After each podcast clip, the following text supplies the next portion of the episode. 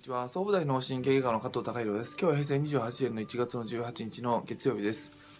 えーまあ、今の時代あの大変厳しい時代なので60歳65歳以上でもあの、まあ、仕事を、えーまあ、やっていこうっていう人が、まあ、大変多いですし、まあ、家の中でもあの、まあ、両親の介護だとか、まああのまあ、ご自身の伴侶の方が、まあ、ご病気されていたら、まあ、その人の介護だとか、えーまあ、あるいは、えーまあ、子供さんお仕事されてるのに、まあ、その弁当を作らなきゃいけないとかそのあとはお孫さんの世話とか、まあ、意外にその60歳以上になっても、まあ、社会的にあの求められる、まあ、仕事量っていうのは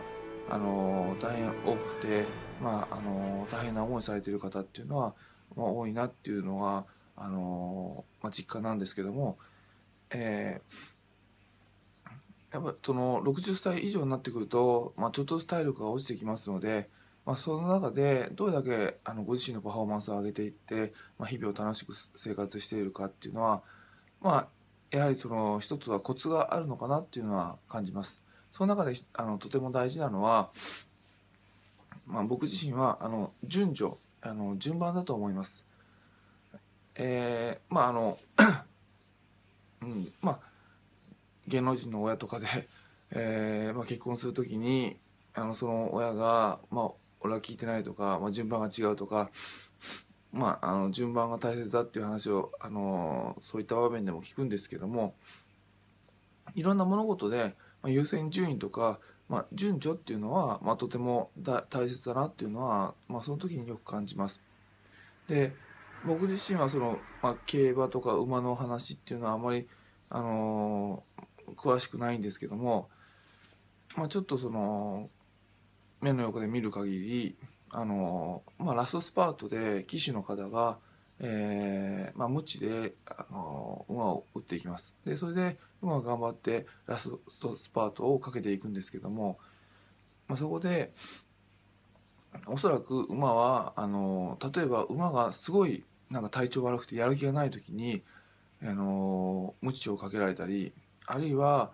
その、まあ、全然気持ちが乗ってないラストスパートじゃなくて最初の段階から無知を打たれてしまうと、えーまあ、気持ちが乗ってなくて、まあ、まずラストスパートのその無知がありきでその後に気持ちが下に順序に行ってしまうとまあおそらくじわじわじわじわ無知を打ったとしてもスピードは落ちてくるんじゃないかなと思います。まずあ馬がラストスパートになっておここやるとって気持ちになってでそこの気持ちを感じた騎手がその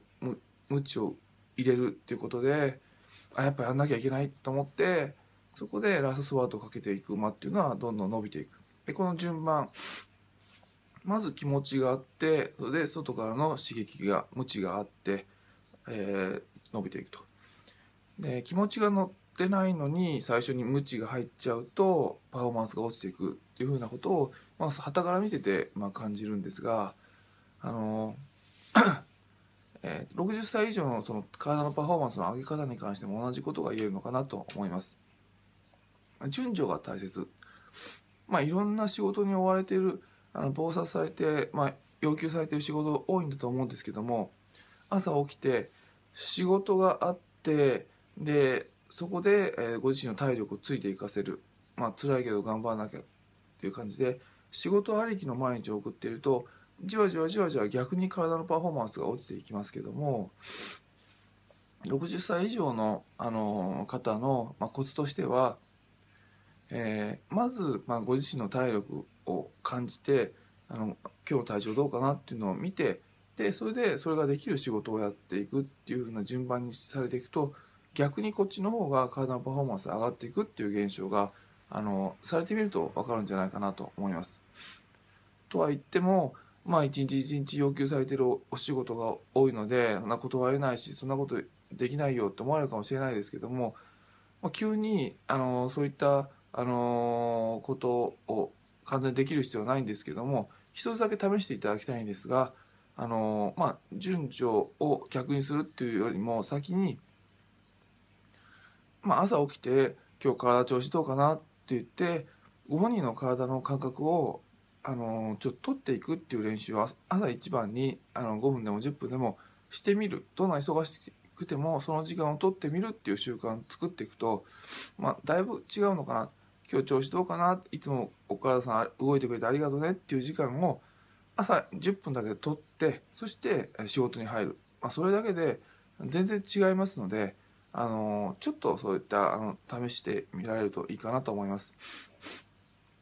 厳しい環境になればあるほどあのまあ、ご自身のパフォーマンスを上げていくにはどうしたらいいかっていうのを冷静にあの考えてそれを実行していかれるとあの乗り切っていけるのかなと思います。厳しいからといって全部その外の状況に反応的にしなきゃいけないからするあれしなきゃいけないからこれするっていうことをやっていくと、まあ、じわじわじわじわ体のパフォーマンスが落ちていって結局いつもいつもなんか不満不満そうで辛いようなあの毎日毎日になってしまいますのでそこで虎視眈々とどうしたらあのご自身がまあ楽しい毎日過ごせるのかなっていうのを狙っていきたいなというのはあのあります。えー、今日はあの順番が大切っていうお話をさせていただきました。今日は以上です。